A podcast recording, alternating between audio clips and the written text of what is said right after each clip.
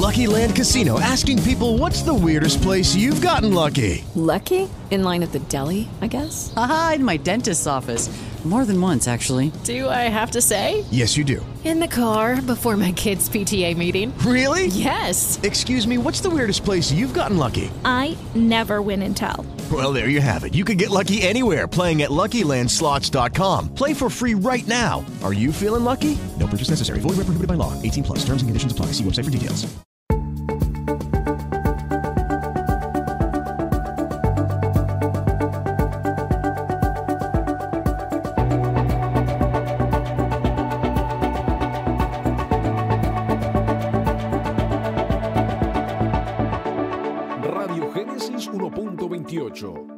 Frecuencia de la familia hispana.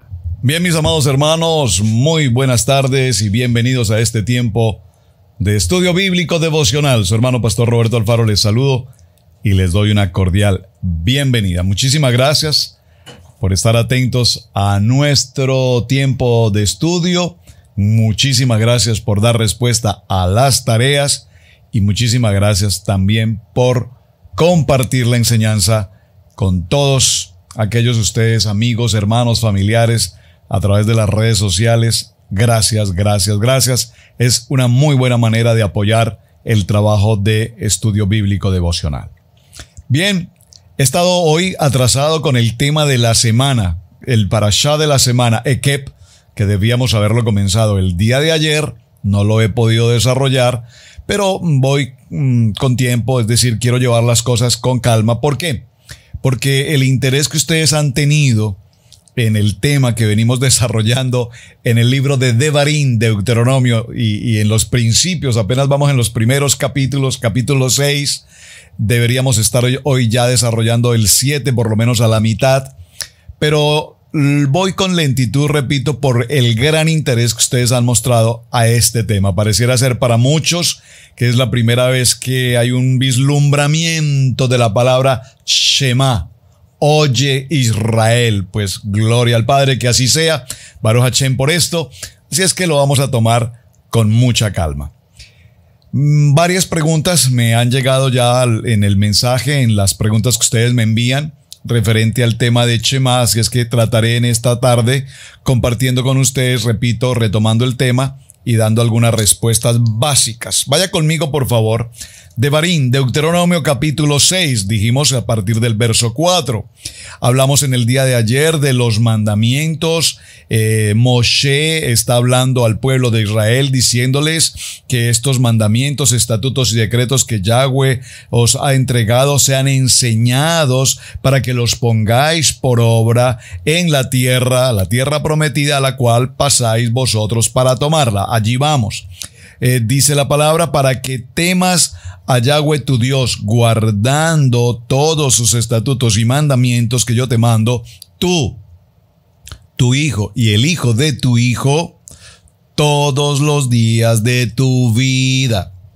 Todos los días de tu vida. Por favor, cuando lea estos textos, le pido de manera especial, subraye, no sienta temor de subrayar para que nos quede marcado en nuestros corazones que un día lo leímos y que un día el Padre nos habló puntualmente con esta palabra, para que tú, tu hijo y el hijo de tu hijo, las generaciones, todos los días de tu vida, para que estos días sean prolongados. Verso 3.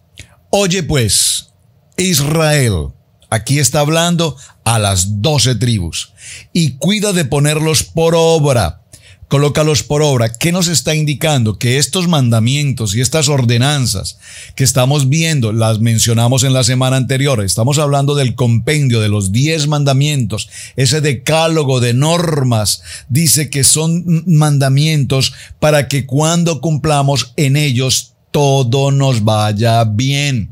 Recordemos que los mandamientos, cuando estuvimos tratando este tema tan extraordinariamente importante, llegamos a algunas conclusiones básicas. Los primeros cinco mandamientos que tienen que ver en una relación directa con el Padre nos hablan de emuná, nos hablan, por supuesto, de sabiduría, de una relación directa con el Padre, mientras que los siguientes cinco mandamientos, vamos a decirlo, la segunda tabla, esa, segunda tabla nos habla de elementos de ética. Por favor, diga conmigo la palabra, repítala, escríbala. La palabra ética, la moralidad, la comunidad. Es decir, cuando nosotros cumplimos con los primeros mandamientos en relación con nuestro Padre Celestial y a su vez cumplimos nuestros siguientes mandamientos 5, 6, 7, 8, 9 y 10 con la comunidad de manera horizontal, mi familia, los amigos, los vecinos, la comunidad, entonces esos principios de ética, esos principios de moralidad nos permitirán vivir, por supuesto, en comunidad, en buena comunidad. Y dice que para cuando los pongamos en práctica, todos nos salga bien en la tierra que el Padre nos entrega, una tierra donde fluye leche y miel, y os multipliquéis, como te ha dicho Yahweh, el Dios de tus padres. Verso 4, oye Israel, Yahweh nuestro Dios, uno es. Esta es, esta es la expresión Shema uno es. Dígalo conmigo, Israel. Es una proclamación de fe, es una proclamación de emuná. Hemos descrito siempre la palabra emuná no como la fe intelectual, sino como la fe sobrenatural. ¿Cuándo yo puedo entender una fe sobrenatural? Solamente puedo entender una fe sobrenatural cuando creo. Dígalo conmigo, cuando creo. Pero cuando creo y cuando creo, entonces al creer que Dios es mi Dios, mi único Dios, entonces obedezco. ¿Qué obedezco? Estos mandatos, Israel. Estos mandatos que te entrego los dejo para que te vaya bien, porque la preocupación, bueno, no la preocupación, el, propósito, la dirección del Padre es que en todo nos vaya bien. Por lo tanto, no cabe en nuestro vocabulario es que me va mal, es que la mala suerte, el mal de ojo. Nada de eso tiene que ver con los hijos, porque nosotros en todo nos va bien, porque el Padre, su disposición es que en todo nos vaya bien. ¿Cuándo? Cuando cumplimos con estas ordenanzas. Y amarás a Jehová tu Dios de todo tu corazón y de toda tu alma y con todas tus fuerzas. Vamos realmente en este punto. Dígalo conmigo, este chema que estamos tratando cumple o tiene algunos textos. Yo los mencioné el día de ayer en el libro de Devarim, capítulo 6, verso 4 al 9, que es el que estamos considerando. En el libro de Deuteronomio, capítulo 11, versos 13 al 21. Y en el libro de Números, ya lo vimos, en el capítulo 15, verso 37 al 41. Y vemos como cuando se nos enseña del Israel y se nos enseña de los mandamientos, es muy importante que eh, nosotros seguramente si usted conoce un poco de la cultura judía, digo si conoce un poco de la cultura judía porque lastimosamente cuando nos referimos a la cultura judía, lastimosamente hay un espíritu, y atención que este espíritu lo estoy pronunciando con una E minúscula. No estoy hablando del Rúa, el Espíritu Santo. No hablo del Rúa Hakodesh, hablo del Espíritu, un, un sentir que se llama el sentimiento antisemita, el antisemitismo, de tal manera que cuando se habla de los judíos, para mucha gente es adversidad. Hay una reacción que se infiltra en las células del ser humano que dice, oh, los judíos y no entiendo de dónde, la verdad, cómo puede ser que tengamos un espíritu antisemita cuando no podemos olvidar, por favor, que nuestro maestro Yeshua Hamashiach es precisamente un judío, aquel que fue a esa cruz y entregó su vida por ti, por mí, fue precisamente un judío. Entonces, ¿de dónde tenemos un antisemitismo si estamos hablando de Yeshua, el judío? Muy bien, pero es interesante ver cómo los judíos establecen en Israel para todas las naciones en el mundo que cada mañana y cada tarde ellos se aseguran de estar recitando, ellos utilizan la palabra rezar aquí, recitan por supuesto el Shema y, lo hacen con absoluta claridad, frente siempre en dirección, ¿sabe? Toda sinagoga en el mundo está ubicada en la dirección de Israel. Toda sinagoga en el mundo, su puerta está en dirección a Israel. toda sinagoga en Israel está ubicada en dirección a Jerusalén. Toda sinagoga en Jerusalén está ubicada en dirección al templo. Oh, qué bonito, ¿verdad? Así es que el Shema de Israel en hebreo, va, voy a tratar de leerlo, no soy un experto en el idioma, por favor, entiéndame que estoy tratando de leerlo para que usted lo pueda si lo escucha, usted ya puede entender, están hablando del Shema. Adonai Eloheinu Adonai Echad. Esta palabra Echad es muy importante porque la hemos mencionado aquí con mucha frecuencia. La palabra Echad tiene que ver con unidad, unidad, dígalo conmigo, unidad y Echad como se pronuncia Echad.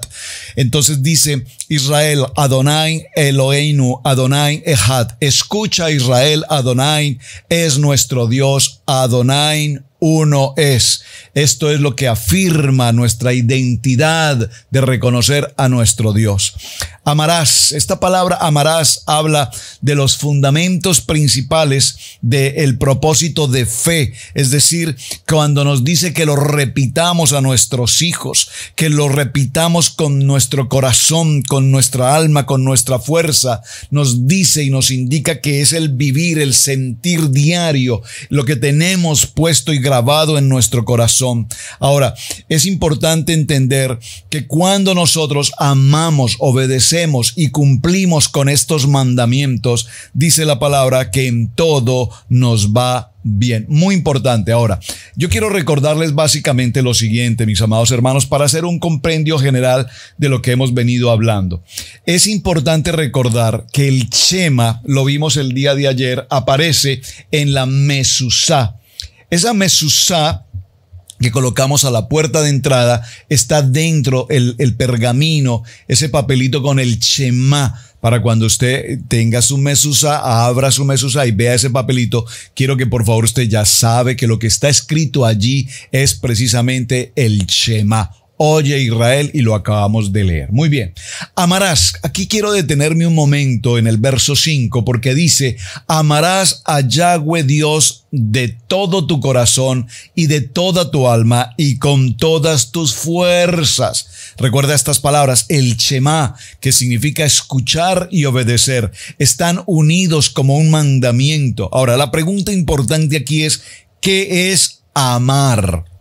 ¿Qué es amar? Porque eh, la palabra amar la podríamos entender desde el punto de vista emocional o desde el punto de vista sentimental cuando hablamos de los tipos de amor, el amor eros, el amor erótico, el amor filial, eh, el amor argos, el amor, ¿desde qué punto de vista? No estamos refiriéndonos a este tipo de tipos de amor. Aquí la expresión amar a Dios tiene que ver fundamentalmente con creer en Dios y obviamente cuando creemos en Dios tiene que ver fundamentalmente con la obediencia.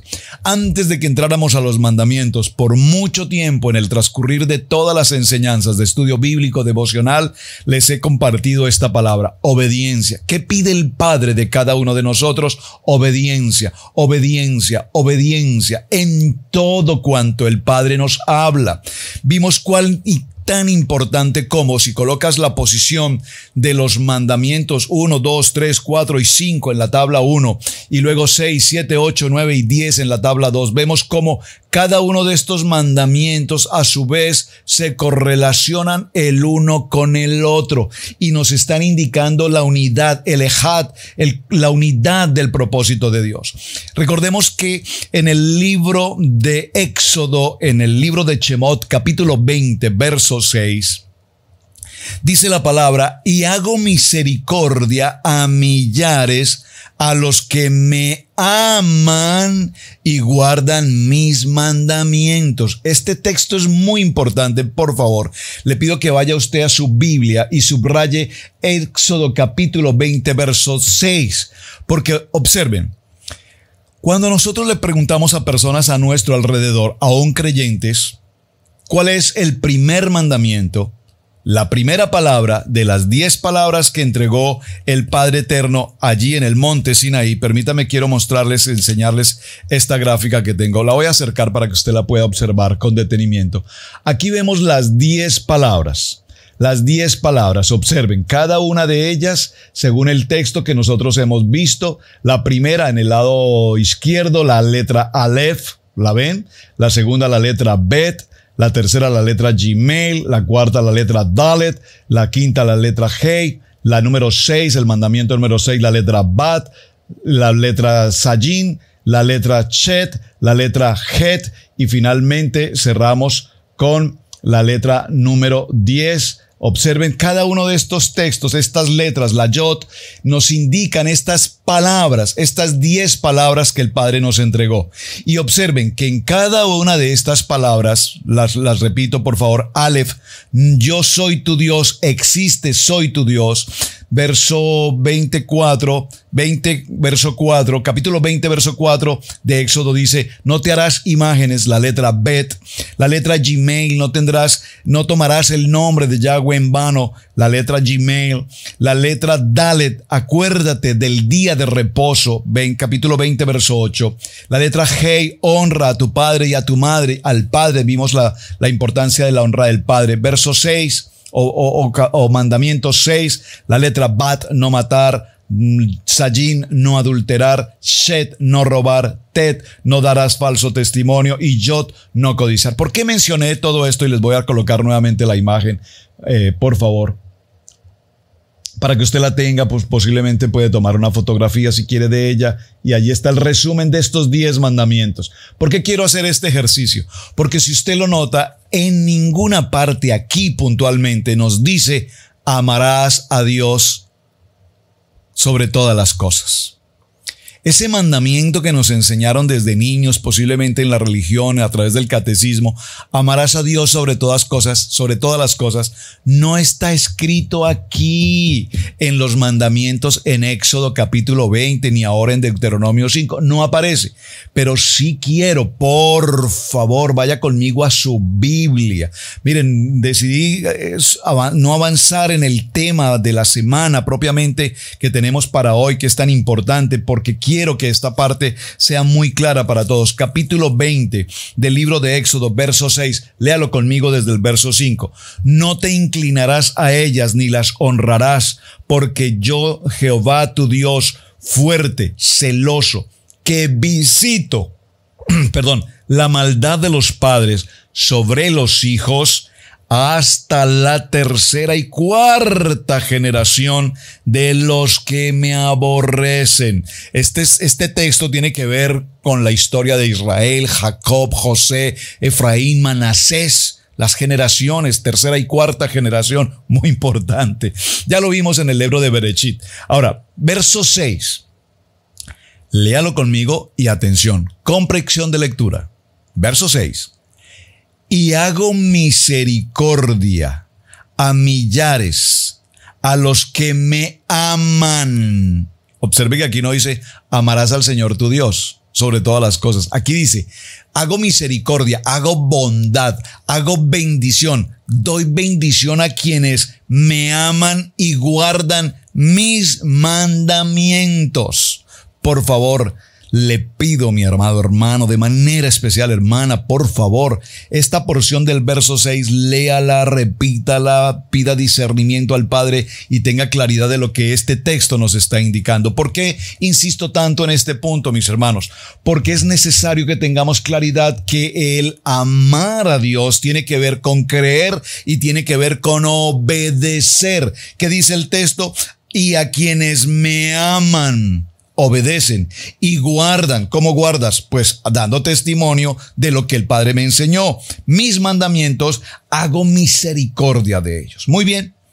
En el Evangelio de Juan, en el capítulo 14 y en el verso 15, dice la palabra, si me amas, atención, si me amas, es fácil decir te amo. ¿Verdad que es fácil decir te amo? Te amo, te amo. Pero decirle al Padre, Padre, te amo, el, Padre nos dice, no quiero que me lo digas, quiero que me muestres que me amas. ¿Y cómo mostramos al Padre que le amamos? Pues muy bien, Juan 14, 15 nos dice, si me, si me amas, guarda mis mandamientos. Si me obedeces, guarda mis mandamientos. Si crees que yo soy Yahweh tu Dios, guarda mis mandamientos. Primer libro de Juan capítulo 5, verso 3 dice, pues este es el amor a Dios, que guardemos. Aquí la palabra guardemos no es que guardemos, literalmente, no es que guardemos los mandamientos, que los escondamos, no, que los guardemos es que cumplamos, que obedezcamos, que practiquemos, que a donde quiera que vayamos, estos mandamientos sean nuestro manual de vida, nuestro manual de instrucciones, porque si cumplimos con ellos y les obedecemos, amamos a Dios y todo nos irá bien. Muy bien. Entonces dice primer libro de Juan capítulo 5, verso 3, pues este es el amor a Dios, que guardemos sus mandamientos y sus fundamentos o sus mandamientos que no son difíciles de llevar a cabo. Recordemos nuevamente que no solamente estamos hablando de 10 mandamientos, sino que estamos hablando de los 600 13 mandamientos que nos ordena la palabra. 613, pastor, ¿cómo puede ser posible que ahora me dice que son 613? Sí, 248 mandamientos de hacer y 365 mandamientos que no debemos hacer. 365 prohibiciones. No sé ese número 365 qué le trae a su corazón, pero lo primero que se me ocurre pensar con un 365 es cada uno de los días del año. 365 días del año, lo que nos indica que durante 365 días, cada día tiene prohibiciones que no podemos, definitivamente no podemos hacer. En los 10 mandamientos tenemos siete prohibiciones y tres cosas de hacer. Recuerden, amar a Dios, bueno, creer que existe, ¿verdad? Nos dice no jurar su nombre, no matar, no robar, no adulterar, no codiciar, ¿verdad? Etcétera. Muy bien. Y aquí tenemos entonces 613. Los primeros 365, repito que prohibiciones y las 248. ¿A qué le hace referencia? Saben, lo voy a dejar como tarea. Sí, señor. Se me acaba de ocurrir. tenemos 613 mandamientos en la palabra. Ya les di la primera parte de la historia, 365 prohibiciones de no hacer, 248 de hacer. ¿Qué significa? ¿Qué representa? Así como los 365 podrían tipificar, por supuesto, los 365 días del año, ¿qué tipificaría 248? Ahí está esa tarea. Premio especial. Ahí está esa tarea. Ya lo mencioné cuando hicimos el estudio de Chemot. Así es que si quiere, para que le quede mucho más fácil, vaya al estudio de Éxodo capítulo 20, ahí está la respuesta. Muy bien, en este proceso que estamos desarrollando ahora, en el libro de Juan, en el primer libro de Juan, en el capítulo 2 y en el verso 4, el que dice, dice, yo le conozco y no guarda sus mandamientos. El tal es mentiroso y la verdad no está en él. Por favor, amar al Eterno con todo el corazón, con toda la mente y con todas las fuerzas significa que nada ni nadie puede estar por encima del Todopoderoso. Nada ni nadie puede estar encima del Padre Eterno. Nada ni nadie puede ocupar el lugar que el Padre debe ocupar. Ni tu familia, ni tu esposo, ni tu esposa, ni tus hijos, ni tu auto, ni tu dinero, ni tus propiedades, ni tu trabajo, ni el deporte, ni tus hobbies, ni la televisión, ni nada puede ocupar el lugar de Dios. Amar al Padre significa que Él es primero y que después de Él vendrá la familia, después de Él vendrá el ministerio, pero nada de esto ocupará primer lugar. ¡Wow! Amar al Eterno con todo el corazón significa que es todo lo que Él ocupa en nuestra vida la prioridad. Y por supuesto, el libro de Deuteronomio en el capítulo 6, verso 6 que estamos viendo dice, y estas palabras que yo te mando hoy estarán sobre tu corazón. Y vean lo importante que lo vemos en el verso 7 y la repetirás a tus hijos. Por favor, por favor, por favor.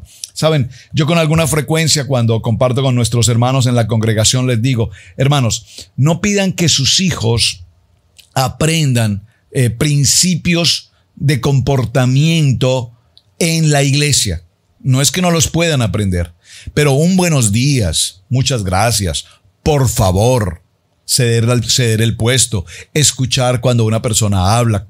Estos principios de cultura básicos, ¿dónde empiezan? En el hogar, en casa, en el comportamiento de familia. ¿Y qué nos está diciendo Deuteronomio 6 y 7? Nos dice, repítele a tus hijos estos mandamientos que yo te entrego hoy. Repíteselos para que ellos a su vez, cuando crezcan y tengan la sabiduría y la madurez de hombres y formen su familia y su hogar, puedan a su vez repetirlo a sus hijos y sucesivamente debe ser así dice que al levantarnos, que al acostarnos, que en todo momento, en todo tiempo, porque debemos permanentemente estar presentes en este proceso de recordar.